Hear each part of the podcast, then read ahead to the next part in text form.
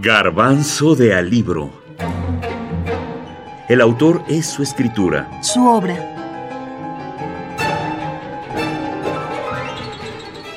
Mario Benedetti. La tregua. La historia. Una rutina que se convierte en disciplina. Hoy fue un día feliz. Solo rutina. La rutina, decíamos, el deterioro, el amor y la frustración son algunos temas que rodean a la tregua, una historia retratada en el Montevideo de los años 50.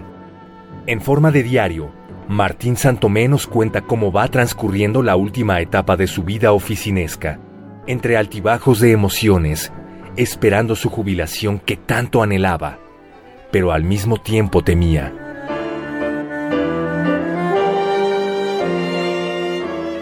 Lunes 11 de febrero.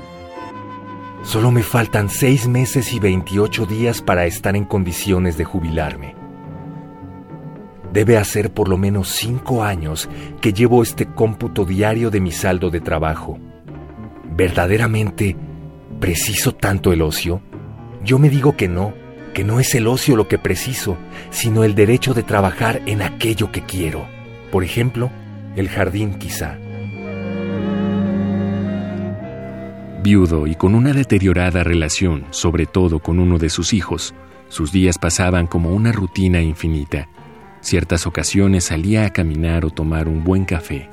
Pasar una tarde con un amigo de años era lo más emocionante que llegaba a vivir.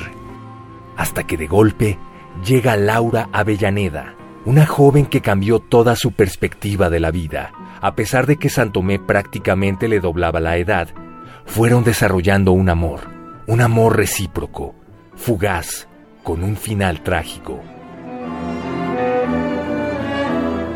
Eh, es esta novela, eh, como, como muchas otras obras de él, pero especialmente esta, toca algunos eh, elementos que son propios del ser humano, es decir, el amor, la tragedia, los conflictos familiares, eh, la rutina de los, de los trabajos, eh, son todos temas eh, que, que, tocan muy profundamente a los hombres y mujeres de cualquier país.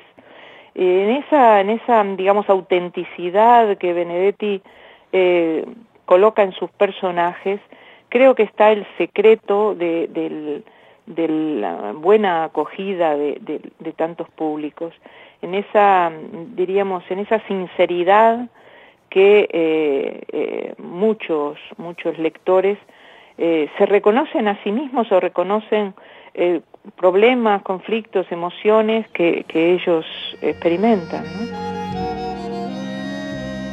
Hortensia Campanella, académica uruguaya. El tiempo nunca deja de correr y la vida va pasando dejando con ella sueños frustrados y algunos cumplidos. Pero sobre todo, nos quedamos con los recuerdos y las reflexiones que nos hacen entender que necesitamos una tregua con la vida para poder ser felices. Que yo me sienta todavía hoy ingenuo e inmaduro, es decir, con solo los defectos de la juventud y casi ninguna de sus virtudes, no significa que tenga el derecho de exhibir esa ingenuidad y esa inmadurez.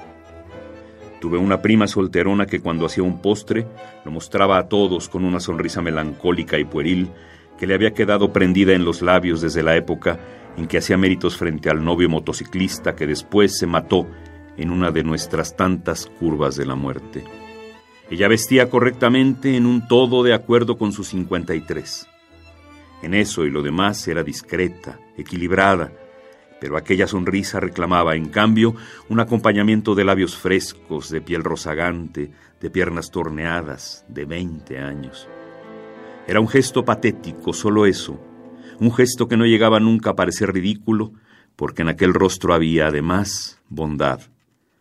Cuántas palabras solo para decir que no quiero parecer patético. La tregua. Mario Benedetti. 1960.